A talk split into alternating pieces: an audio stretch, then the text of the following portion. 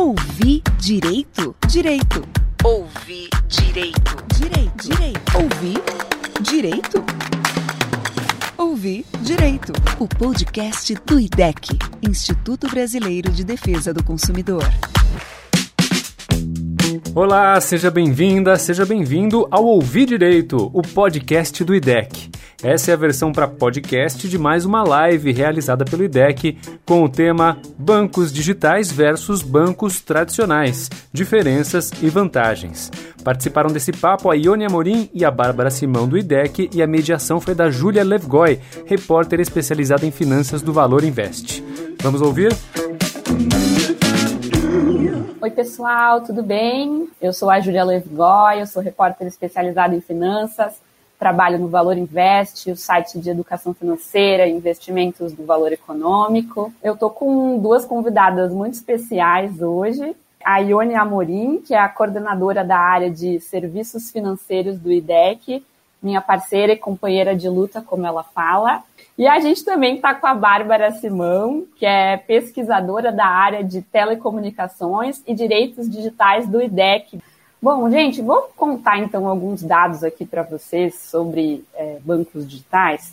Um terço dos brasileiros bancarizados, ou seja, que tem conta em banco, é, já é cliente de algum banco digital hoje no Brasil. Só que mais de 60% desses consumidores que têm contas digitais preferem ainda deixar o dinheiro nos bancos tradicionais. Isso acontece por uma série de motivos, né? Um deles é a insegurança. Muita gente ainda pensa, nossa, mas será que é seguro eu deixar meu dinheiro nesse negócio novo, né? A gente ainda vê muitos mitos, né, em relação a esse assunto. Pessoal, eu queria perguntar para vocês o que, que exatamente são bancos digitais, já que hoje em dia qualquer banco tem um aplicativo, né? Qualquer banco pode ser considerado digital. Então, qual que é a diferença entre um banco digital e um banco tradicional? E como é que a gente chegou nesse lugar, né? Tem uma história aí, né? A gente já está há alguns anos, né, falando sobre isso e tal. Ione, se você quiser começar. Bom, eu acho que até justificando, né, porque que hoje a, o IDEC tem dois programas falando de um assunto só, né? Porque,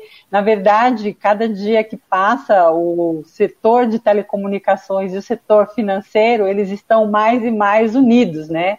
E isso vem de um longo período, né, que a gente tem aí, acho que considerada a quinta onda, né, tecnológica no setor bancário. Então, lá na década de 70, que a gente passou por várias transformações, a chegada dos caixas eletrônicos, depois a chegada do internet banking, e tudo isso foi acontecendo à medida que a qualidade da tecnologia e o alcance, né, a viabilidade dela foi se consolidando no mercado. Então, para a gente chegar hoje, a gente veio por todo esse processo. Então, à medida que a tecnologia avança, os serviços bancários foram se apropriando dessa tecnologia e proporcionando a melhoria na qualidade dos serviços. Então, hoje que nós temos os bancos tradicionais e os bancos digitais é consequência desse longo período de integração de tecnologia bancária o que diferencia principalmente assim é, esse aspecto tecnológico é que os bancos digitais não possuem agências. Então,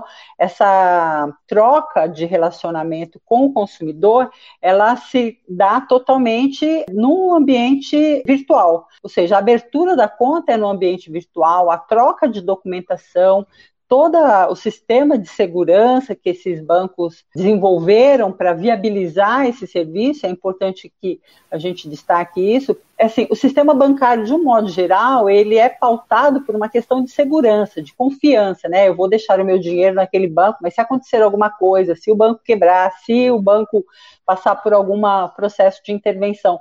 Então, existe o setor que é regulado né, pelo Banco Central, e dentro dele você tem ali os fundamentos que dão proteção, tem o Código de Defesa do Consumidor, que hoje traz um conjunto de normas que protege o consumidor e os bancos digitais, eles também têm essa necessidade de aprimorar e investir em segurança, porque é o meio, é o canal que eles se apropriaram para oferecer esse produto para o consumidor, esse serviço financeiro para o consumidor. Pois é, a Iane introduziu o assunto muito bem. Assim, as nossas equipes estão cada vez mais interligadas, justamente porque é isso, esses bancos novos digitais, eles atuam totalmente pela internet, totalmente pelo nosso celular.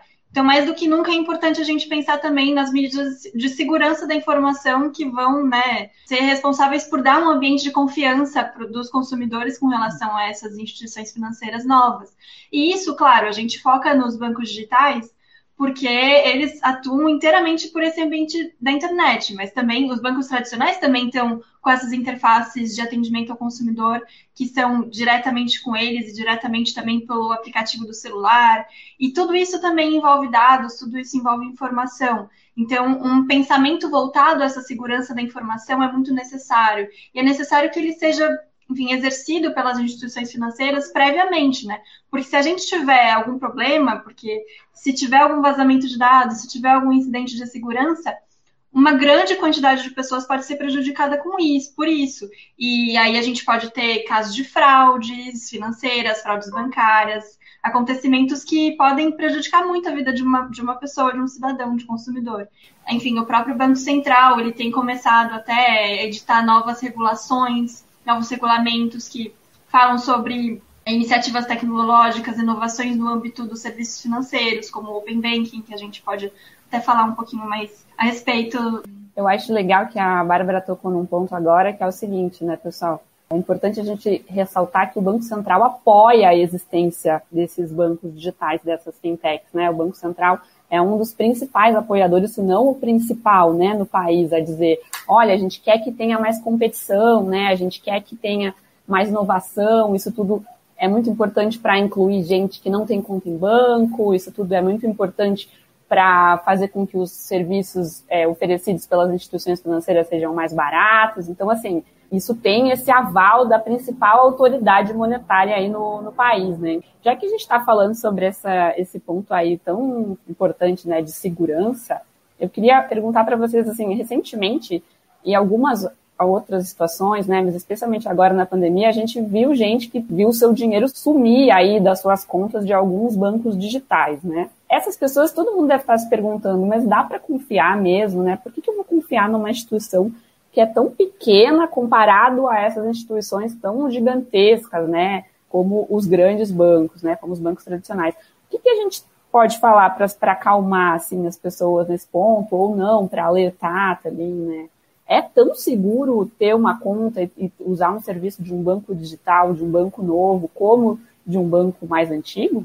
Eu acho que o problema que aconteceu, e acho que é importante a gente destacar que a gente está agora nesse momento de pandemia, que de alguma maneira, além de, do medo e de alguma predisposição, você operar o seu banco, seja tradicional ou um novo banco, pelo ambiente virtual, passou a ser uma necessidade assim, as pessoas não podendo sair de casa, né? Até o próprio sistema orientando, procure seu banco digitalmente, resolva suas coisas, suas questões financeiras. Então, isso já trouxe já uma provocação, mesmo para quem tinha muito medo, não ter a outra alternativa, né? Então, de alguma forma eu vejo isso uma, positivamente. E entendo também que o estímulo das fintechs, dos bancos digitais, também promove a concorrência, aumentar a concorrência no setor bancário, onde a gente tem hoje, historicamente, cinco bancos que dominam todas as operações de depósito e crédito no país, historicamente, né? Então, quase um oligopólio mantido tão, por tanto tempo. Então, é, como você destacou, Júlia, a questão da redução dos custos é uma necessidade. Eu acho que a tecnologia ela traz isso, né? Traz essa importância, né, de viabilizar a redução do custo. E falando sobre especificamente o problema da, da transferência da, dos recursos agora, sobretudo na questão do auxílio emergencial, que todo mundo procurou até a transferência para viabilizar o acesso mais rápido e acabou tendo esses problemas aí que eu acho que também foi mais uma confusão entre os bancos, foi um problema mais técnico, então não foi um problema, assim, óbvio que não deve acontecer, como a Bárbara estava levantando, um erro interno do banco dentro de uma plataforma digital afeta milhões de pessoas simultaneamente, então eles têm ainda essa relação entre o, o lado de não estar tá tão prontos, porque muitos ainda estão começando. A gente precisa lembrar que a regulamentação dos arranjos de pagamento, que viabilizou a atividade dos bancos digitais através das fintechs, né, que são empresas de tecnologia bancária, foram regulamentadas em 2013. Então, essas empresas hoje, elas estão agregando ainda serviços, então não tem uma plataforma similar ao que tem um banco tradicional eletronicamente. Então, é um processo, né? É, eu concordo assim integralmente com a Ione. É, enfim, é um processo mesmo e faz sentido as pessoas terem uma preocupação, assim, não é uma preocupação à toa, né? É uma coisa nova que está tá surgindo e, evidentemente, como tudo que é novo, a gente tem algum receio. Mas é bom pensar que, assim, é, as coisas estão acontecendo de uma maneira, de certa maneira, responsável. Acho que o Banco Central tem exercido um papel em relação a isso, no sentido de editar normativa sobre cibersegurança, sobre como, enfim, as fintechs têm que se adequar a esse mercado. Então, sim, existe algum grau de confiança que a gente pode ter. É claro que as, ainda podem existir problemas, né? ainda podem existir falhas de segurança que, enfim, eventualmente coloquem essas pessoas numa situação de vulnerabilidade. Uma coisa que acontece, por exemplo, é que muitas vezes essas empresas, essas fintechs, esses bancos digitais, eles ainda não têm cadastro em site de reclamação de consumidores. Então, existe o consumidor.gov.br, por exemplo, que é um site do Ministério da Justiça exclusivamente voltado para isso, para que as pessoas que tiverem algum problema reclamem ali e cobrem a empresa com relação a isso. Acontece que muitas dessas empresas novas, especialmente empresas de tecnologia, não têm um cadastro ali no consumidor.gov e a pessoa que quer fazer uma reclamação acaba ficando um pouco sem caminhos, né? Ela ainda pode procurar o PROCON, ela ainda pode procurar uh, uma ação judicial, mas o, os caminhos fáceis parece que ficam um pouquinho mais complicados de serem alcançados. Mas ainda assim, acho que, enfim, as empresas estão começando a se cadastrarem e acho que é um processo gradual de aumento da confiança mesmo nesse mercado. Uhum. É, a gente está recém no começo, né? Assim, acho que é importante deixar claro que essa mudança que a gente está vendo agora, né, não é uma moda, não é algo passageiro, é uma coisa que veio para mudar mesmo o sistema financeiro, né? Essas empresas de tecnologia aí é, do sistema financeiro, as chamadas fintechs, e acho que veio para mudar mesmo o que a gente vai ver e viver de, em termos de finanças daqui para frente, né? Ouvir Direito, o podcast do IDEC. Atenção, classe! Aula de hoje: Como fugir das dívidas. Educação financeira é tão importante que devia ser ensinado na escola, você não acha? Se você quer planejar melhor sua vida financeira, mas acha complicado demais, acesse e baixe o e-book Planejamento Financeiro Descomplicado do IDEC. Nele você encontra práticas de prevenção ao endividamento, controle financeiro mensal, lista de compras, manual de boas práticas em compras domésticas, dicas para economizar no dia a dia, dicas para começar a investir e outras dicas de consumo. Acesse idec.org.br barra ferramenta barra educação traço financeira idec.org.br barra ferramenta barra educação traço financeira. E-book Planejamento Financeiro Descomplicado, mais um lançamento do IDEC, Instituto Brasileiro de Defesa do Consumidor. Ione, outra pergunta aqui da sua xará, a Ione. A Ione está perguntando o que, que é o Fundo Garantidor de Créditos. Acho que é porque a gente estava falando ali, tinha perguntado para vocês se os bancos digitais eram tão seguros quanto os bancos tradicionais, e o FGC é um instrumento que, de certa forma, é uma proteção né, para o consumidor. O FGC é o Fundo Garantidor de Crédito. Todos os bancos fazem essa contribuição para manter este fundo ativo se caso uma das instituições que fazem parte do sistema financeiro ali, é, que contribuem dentro desse fundo, sofrer qualquer tipo de intervenção ou tiver problemas, o fundo garantidor de crédito ele vai cobrir o movimento de conta e investimentos até 250 mil reais por CPF.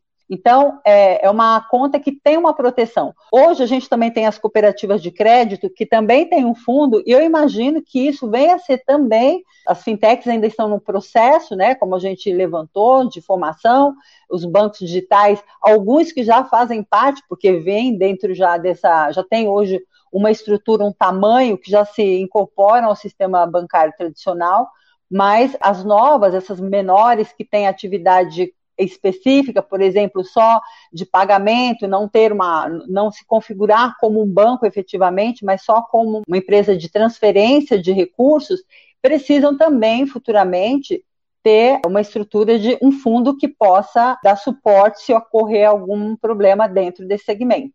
Lembrando que a gente já teve um caso no passado, mas assim, tinha duas empresas associadas, uma parte que tinha problemas é, foi liquidada, outra de pagamento seguiu atividade. É, e lembrando também que para uma instituição financeira quebrar é um processo também longo, né, Yuni? Assim, não é de uma hora para outra, né? Bom, gente, vamos aprofundar um pouquinho então quais que são as diferenças dos bancos digitais para os bancos tradicionais. É, eu acho que a gente podia começar explicando as vantagens, né? Quais uhum. vantagens que se tem de ser cliente de um banco digital que não se tem sendo cliente de um banco tradicional? Então, acho que o banco digital, né, ele facilita muitas vezes a, a, a, vida das pessoas com relação a como fazer as operações financeiras, né? Como é tudo online, como é tudo pela internet, existe ali um aplicativo no celular, a pessoa se cadastra, a pessoa se registra, e aí acontece tudo ali por ali, já é mais fácil, mais prático. E para além disso, né, acho que a diferença talvez maior seja a questão das tarifas, né? Os bancos digitais muitas vezes têm tarifas mais reduzidas então, eles são mais baratos para as pessoas com relação à posse de um cartão de crédito. É, muitas vezes esses cartões não têm tarifas ou cartão de débito. Então, assim, as operações muitas vezes são mais baratas ou gratuitas, então isso acaba sendo financeiramente muitas vezes melhor para aquele consumidor que quer ter uma conta, um cartão de crédito, mas não quer necessariamente ficar pagando tarifas super altas por conta disso. Acho que os bancos digitais, até por essa característica deles, eles acabam sendo mais populares entre pessoas mais jovens, né? Não sei, eu tenho essa impressão pelo menos. E acho que isso se traduz também até um pouco na linguagem que esses bancos se utilizam para se comunicar um pouco com os consumidores, né? Eles sempre falam tudo de uma maneira mais simplificada, de uma maneira, enfim, mais é, mais resumida para as pessoas. Então, acho que são essas as diferenças assim que eu destacaria com relação a isso. Ione, tem mais alguma vantagem que você quer destacar? Eu concordo super com a Bárbara nessa questão da facilidade da linguagem. Eu acredito até os primeiros que surgiram tinha já uma vocação mesmo de falar com o público jovem, por entender que já é uma linguagem que ele tem mais familiaridade, mas isso não quer dizer que é um serviço que se restringe a esse público. Eles atuaram muito é, cirurgicamente nos problemas que são os mais frágeis assim do sistema bancário tradicional, que é essa facilidade de comunicação, usando linguagem mais acessível. Eles têm a, a capacidade de oferecer serviços sem custos ou com custos muito reduzidos porque eles não têm agências físicas, então a plataforma é toda sustentada no ambiente virtual e isso daí dá um dinamismo. E quanto mais volume eles ganham, eles vão se aprimorando, vão se aperfeiçoando na oferta de serviços digitais, inclusive com uma comunicação hoje mais orientando mesmo no sentido de educação financeira, é, é mais forte você identificar esses bancos é, te estimulando a fazer o controle da sua conta, no uso do seu cartão de crédito, mostrando como você está utilizando os seus gastos. Então, tem até esse lado assim é, educativo, intuitivo, né? Orientar o consumidor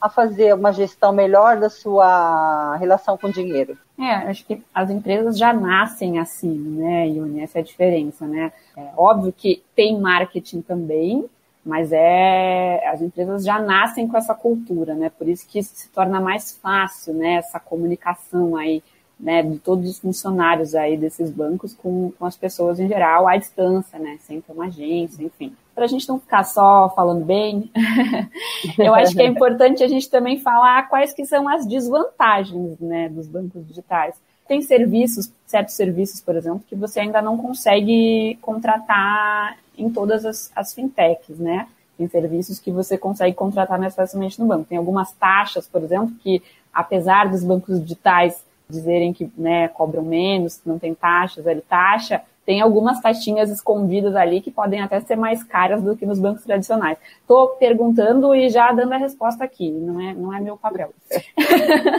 Ione Bárbara, o que que, quais são as desvantagens? O que que o consumidor tem que ficar ligado que de repente num banco tradicional até pode ser melhor do que num banco digital? Olha, eu vou direto no serviço principal. Não posso classificar exatamente como ponto totalmente ruim, porque a gente tem alternativas. Mas a questão do saque, né? Mas é justificável. O saque hoje é uma operação que a gente está falando de um banco digital, então ele tem a sua vocação voltada para atuar com transações que não envolve necessariamente dinheiro em espécie, uma, uso de agências e tudo mais. Mas, eventualmente, um momento da sua vida você pode ainda precisar disso. Então, quem é o, o usuário hoje de um banco digital, ele vai precisar usar um caixa 24 horas.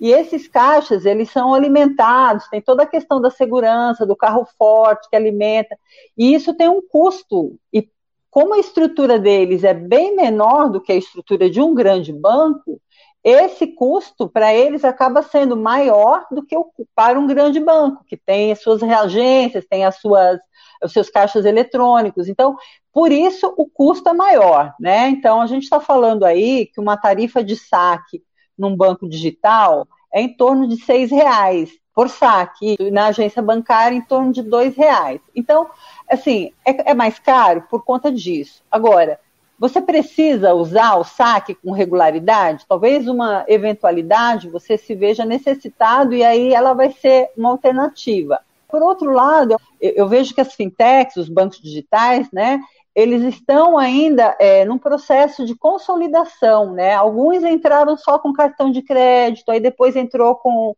a conta e depois com débito em conta. Então, é uma operação que vai gradativamente é, agregando novos serviços para ficar um pouco mais competitivo com o setor bancário tradicional. Uhum. Bárbara, tem alguma outra desvantagem que você vê? É, assim, a Yane comentou sobre essa questão mais do serviço financeiro, né, da taxa com relação a saque. Eu, para puxar a sardinha um pouco para o meu lado, eu falaria também da questão dos dados pessoais, né? É, claro que, assim, toda instituição financeira trata dados pessoais de, dos seus usuários, mas podem existir algumas diferenças sobre como os bancos digitais fazem isso. Então, podem existir algumas diferenças, né? A gente os bancos digitais eles são novos, então muitas vezes eles até dependem mais de informação sobre as pessoas que estão querendo criar uma conta nessas instituições para conseguirem garantir crédito, para oferecer crédito. E aí que informações exatamente esses bancos eles vão procurar a respeito dessas pessoas, né? Existe ainda uma certa incerteza em relação a isso, né? A gente tem uma lei que fala sobre isso, que é a lei do cadastro positivo, que é justamente o sistema que agrega informações sobre pessoas para criar uma, uma pontuação a respeito da confiança que elas podem ter para adquirir crédito, mas ainda existem alguns gargalos nessa lei, assim, muitas vezes essas empresas podem procurar informações, por exemplo, em redes sociais ou na, na navegação de um usuário. Então, qual exatamente é o limite a respeito disso, né? É claro que assim, a gente não sabe, então é muito difícil de fazer uma é, afirmação categórica também a respeito disso. Mas é um ponto que é importante prestar atenção, é um ponto que é importante se considerar. E o problema é que muitas empresas não abrem, né, Bárbara? Quando você pergunta para ela qual que exatamente é a informação minha que você usa para você decidir se você vai me dar um crédito ou não, às vezes elas não deixam claro, né? Enfim, não existe também, talvez a, a própria regulação possa avançar ainda nisso, né? E Ione me corrige aí se eu estiver falando bobagem, mas eu tenho essa, essa sensação. Outra coisa que eu acho legal também a gente comentar, assim, de desvantagem, são as taxas do rotativo do cartão de crédito, e Ione é mestra nisso. Os bancos digitais, eles oferecem, tem essa propaganda aí da taxa zero no cartão, né, de não ter anuidade, então muitos cartões de crédito de fintechs não têm anuidade, mas se você entra no rotativo, que é aquele crédito pré-aprovado, né, dos bancos, ou seja, quando você não paga a fatura é, completa e aí vai parar nesse crédito, os bancos cobram uma taxa e essa taxa pode ser até mais cara nos bancos digitais. Então você tem que prestar atenção nisso também, né, Ione? Assim. Sim, a questão da taxa de juros, eu acho que assim, os bancos digitais eles têm essa facilidade de oferecer o cartão sem anuidade, que é um atrativo, a conta sem tarifa, e aí fala, ah, mas tem a tarifa do saque, sim, mas hoje você opera as transferências sem tarifas, né? E isso é muito importante porque à medida que a tecnologia fez com que a gente utilizasse cada vez mais os bancos através de aplicativos ou internet banking, hoje você opera muito mais transferências do que você tem uma necessidade de ir numa agência fazer saque, né? Uhum. A questão da taxa de juros envolvendo o cartão de crédito, sim, ela volta para um outro escopo que é crédito, né? E aí nesse, nessa espera ainda as taxas são em alguns tem um pouco menor, em algumas são bem mais altas. É, acho que agora, durante o período do, da pandemia, até algumas fintechs prontamente já trouxeram a possibilidade de parcelamento, enquanto os bancos, não, já tem lá uma linha de cartão parcelado com taxas mais altas, sempre lembrando que o fato de não ter agências, de ter uma estrutura mais enxuta, possibilita que essas instituições tragam taxas de juros também menores, até para que elas também entrem no mercado. Né? Uma preocupação que eu tenho muito assim sobre registro dessas empresas no consumidor GOB, falo sobre isso também na questão do Banco Central. Hoje, os, os, bancos digitais que já ganharam um volume de carteira mais expressivo, eles estão no ranking de reclamação do Banco Central, mas os pequenos não. E eu acho que isso ainda precisa ser disponibilizado pelo Banco Central, que é o órgão regulador Sim. hoje, até para que o consumidor, na hora que ele for escolher, fala, mas esse banco, né? Ele entrar, uhum. ele saber quem é o banco, ele saber que está cadastrado lá no Banco Central, que ele tem um histórico de reclamações, é, porque o fato de ser uma empresa de tecnologia é, que está oferecendo serviços financeiros e não ser um banco, né? Quer dizer, eu atuo, mas eu não sou um banco. Então, é, é importante destacar que mesmo não sendo um banco, está sujeito às mesmas normas do Código de Defesa do Consumidor. Então, uhum. tudo que rege a relação de crédito, seja através do cartão, seja através da movimentação de conta, está amparado na legislação sobre o relacionamento com o consumidor ou próprio Código de Defesa do Consumidor. Ele dá conta de tudo. Então, usou as taxas de juros, fica atenta a isso também. Se você vai precisar sempre pesquisar para não se expor aos juros mais caros. Crédito é sempre um ponto delicado que tem que pesquisar muito antes de contratar, né, Yuri? Não importa se seja em fintech ou em ou... banco tradicional, né? E sempre lembrando que tem que ser o custo efetivo total, né, Yuri? Não só os juros, né? Quando você vai tomar crédito. Inclui aí Exatamente. Sim, uma coisa que eu estou sempre atenta é que eles não se apropriem dos vícios que a gente já tinha no sistema tradicional, mas que eles sejam de fato, agentes de transformação, assim como os uhum. próprios bancos tradicionais, quando sentiram essa concorrência chegando, é. É, criaram seus bancos, criaram o seu banco digital. Né? Tem muitos que têm um banco mesmo, com o Nect, que pertence ao, ao Bradesco, o Super Digital, que pertence ao Santander. Eles criaram um serviço, um banco digital, para competir com esses novos que estão chegando também ao mercado. Como é que esses bancos tradicionais estão lidando com tudo isso, né? A Uni começou a falar agora um pouquinho, né? Quer dizer, estão tentando aí também criar outros serviços digitais e tal. O que, que a gente encontra assim nos bancos tradicionais parecido com as fintechs hoje? Eu acho que a movimentação, de abertura de contas hoje já possível virtualmente, você encaminhar a documentação e abrir a conta. E assim, nessas segundas empresas criadas, você tem ainda a isenção do serviço, mas a própria estrutura do banco digitalmente, não. Então, por exemplo, você tem um serviço sem tarifa de anuidade ou do cartão, mas se você fizer o cartão daquele banco, você vai pagar a tarifa vai pagar a anuidade. Então, uhum. é, tem um pouco de incoerência, né? Você querer atuar num segmento, cria alguma coisa ali, mas mantém uma estrutura e toda a parte de custos, né? Sem uhum. fazer essa ponderação. Uhum. Bárbara, você quer acrescentar alguma coisa? É, então, acho que tem isso que a Yane falou, e também, assim, acho que eles estão procurando ainda outras ferramentas para agregarem um pouco esse conhecimento de dados. Então, assim, eu comentei um pouquinho lá no começo do, do, do, da nossa live sobre o Open Banking, que é, enfim, um sistema que vai fazer com que os consumidores sejam capazes de passar as suas informações financeiras para outras se ele quiser, por exemplo, transmitir, olha, as minhas informações financeiras aqui desse banco para um outro, ele vai conseguir fazer isso num sistema, numa aplicação mais facilmente. Isso, assim, vai ser um sistema que vai permitir algumas inovações, porque aí você permite que instituições financeiras criem mecanismos de pagamento de maneira mais fácil com relação a determinadas compras, e aí isso pode até criar outros níveis de serviços financeiros que a gente nem, na verdade, nem sabe, nem conhece, nem sabe como isso pode funcionar. Mas, por exemplo, pensando aqui num, num aplicativo que faz algo parecido, um pouco parecido com isso, mas não exatamente, que é o Guia Bolso, que permite acompanhamento financeiro e saber quais foram as operações financeiras que você fez. tudo agregado num aplicativo. É um pouco esse o cenário, assim, é possível que essas instituições financeiras tradicionais acabem investindo nesse mercado, então eles estão apoiando esse nível de regulação que está acontecendo no Banco Central para justamente garantirem novas maneiras de operação. Então a gente nem sabe, na verdade, até onde isso pode chegar, mas é bastante provável que coisas novas aconteçam. É através do consentimento, né, Bárbara? Porque você vai empoderar o consumidor a dar o consentimento para que o banco abra sua informação para um outro banco, para uma fintech. É importante lembrar que as fintechs, aí, os bancos digitais, hoje você tem alguns que são segmentados, atuam só com crédito, atuam com crédito, com, com cartão, com uma movimentação de conta, atuam só no segmento de investimentos.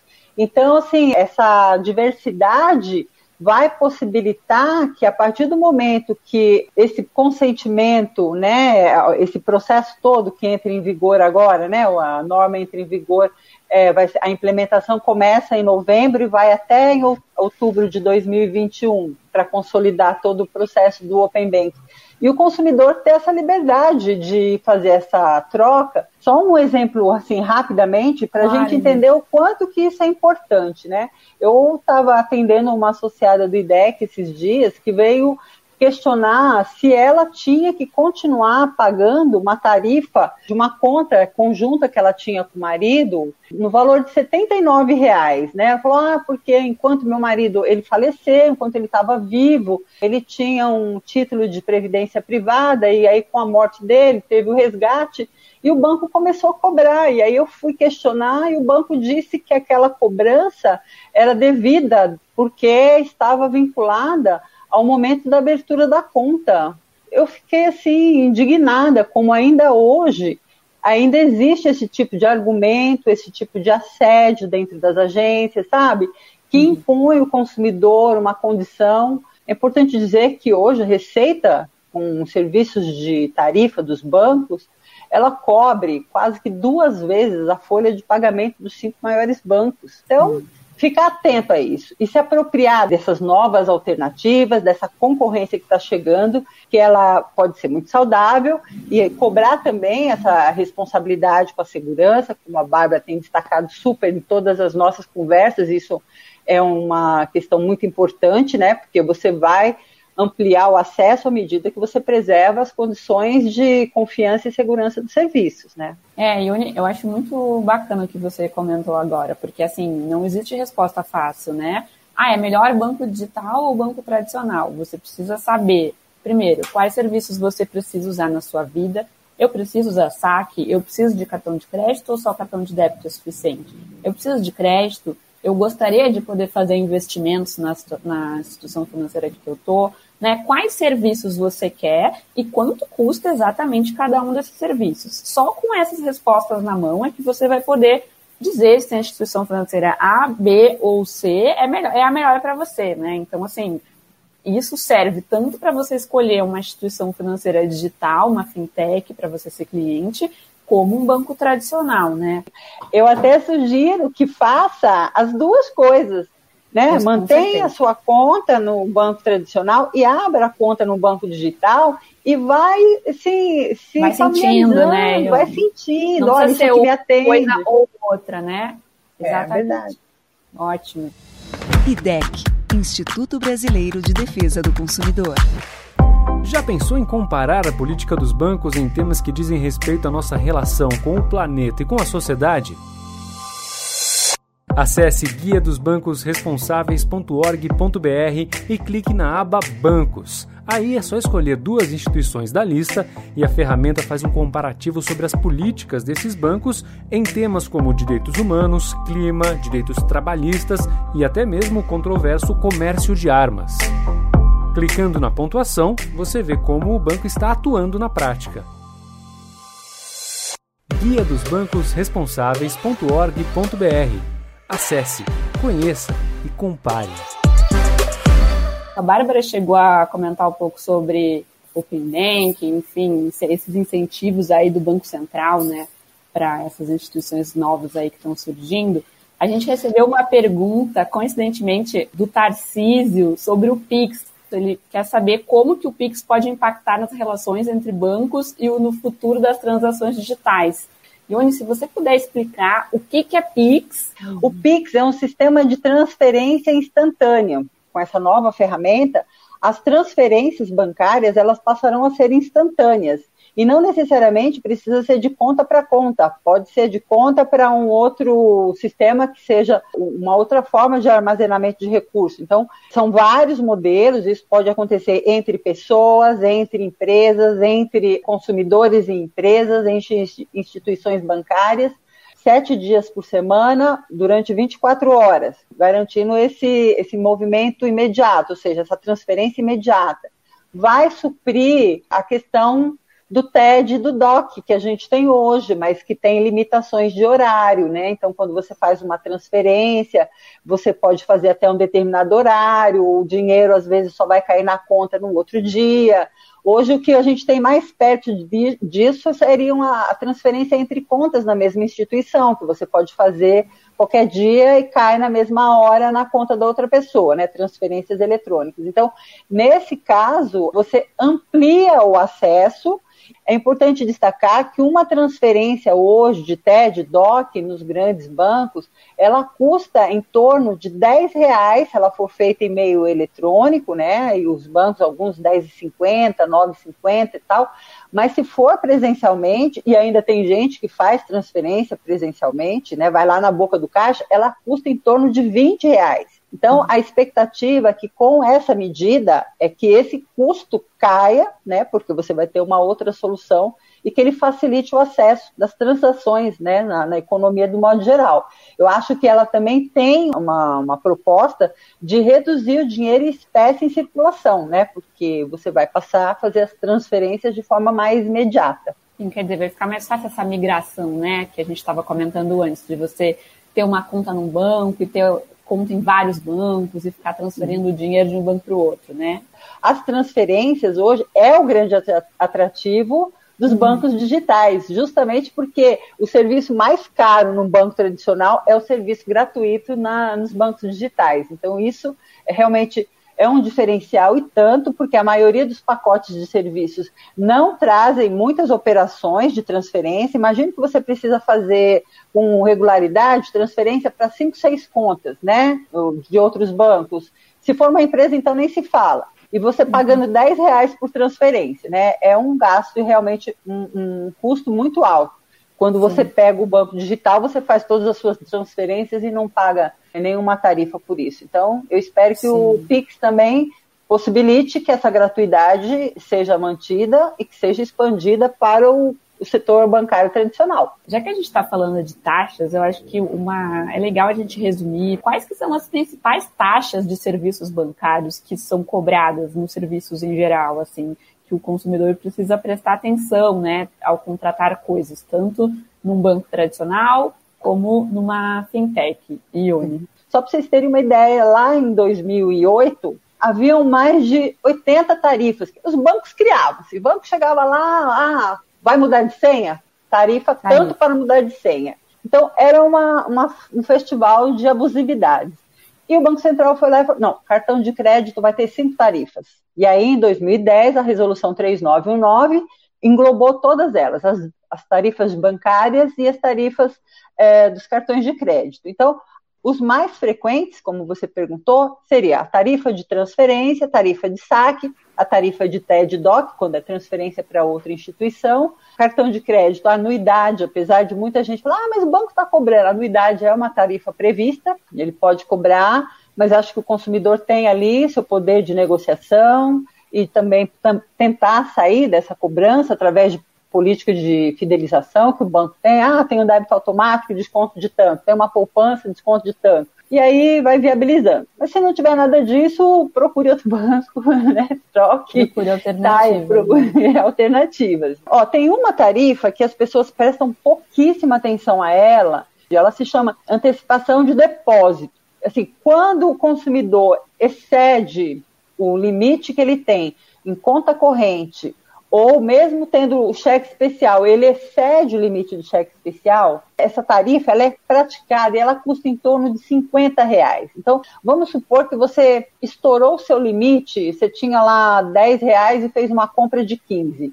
Estes 5 reais a mais que o banco cobriu a sua conta, ele vai te cobrar aproximadamente 50 reais por ter feito essa operação. Então, é preciso ficar muito atento para não ser vítima desse tipo de cobrança, porque é, tem muita gente, eu acompanho às vezes a listagem lá de reclamações, cobrança abusiva e indevida. Não, ela é devida porque ela é prevista. A gente que tem que ficar atento, apesar de também entendermos que seja abusivo o valor dela, mas ela é devida porque ela está dentro do rol dos serviços padronizados e autorizados pelo Banco Central para serem cobrados. Então, Sim. eu acho que nessa questão de tarifa, eu recomendo que todo consumidor acompanhe o extrato anual de tarifas.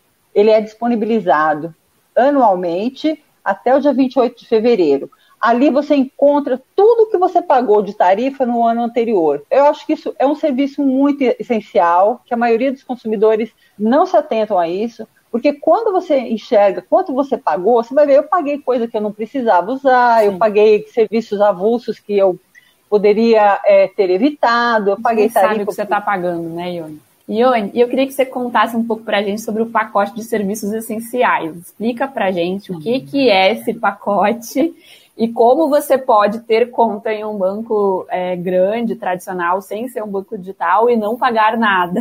Pois é, esse é uma é, o pacote de serviços essenciais, aliás, o pacote não, o conjunto, né, de serviços essenciais é quase uma lenda dentro dos bancos, né? Passado 12 anos que esse conjunto de normas é, entrou em vigor, a opção, né, dos serviços essenciais, que é manter a gratuidade sobre um conjunto mínimo de operações que são cotidianas na vida de todo consumidor, elas estão disponíveis desde, desde 2008. E é possível que hoje um consumidor vá ao banco e fale: Eu quero converter a minha conta, eu não quero mais esse pacote, quero converter minha conta em serviços essenciais.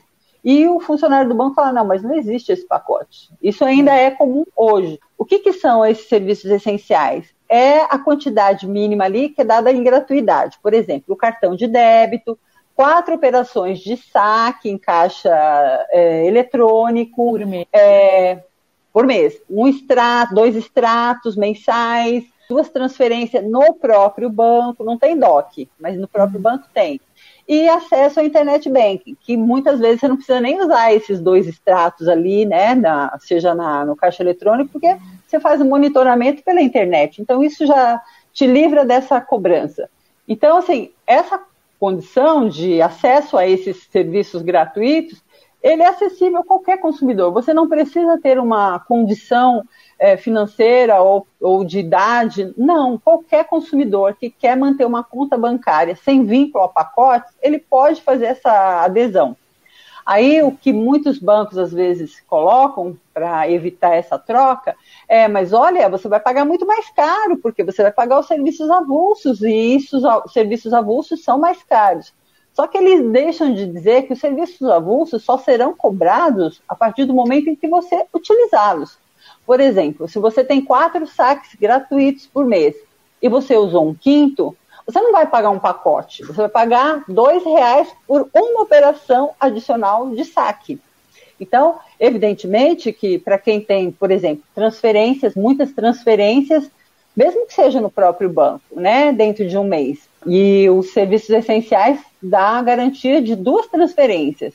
Se a pessoa precisa fazer 10, aí ela precisa realmente avaliar, peraí, qual é o pacote que Sim. vai me dar uma situação melhor que essa? Então, consultar as tabelas sempre, todos os bancos possuem a sua tabela de, tarifas e de pacotes. Então, confere o que cada pacote no oferece site, né, no site. No você site. tem acesso a isso, é só você dar um Google ali que você consegue encontrar, né? Você não precisa de um gerente necessariamente para te passar essa informação. Não, são informações muito acessíveis, são obrigatórias, inclusive, pelo mesmo normativo que criou, que padronizou as tarifas, criou os serviços essenciais estabeleceu a necessidade de disponibilizar o extrato anual de tarifas e é, é, o acesso a isso. Então, quer dizer, você tem um conjunto de normativo que o consumidor precisa se apropriar disso para uhum. poder fazer essas escolhas mais conscientes. Eu queria fazer uma pergunta para a Bárbara sobre os golpes e fraudes que a gente está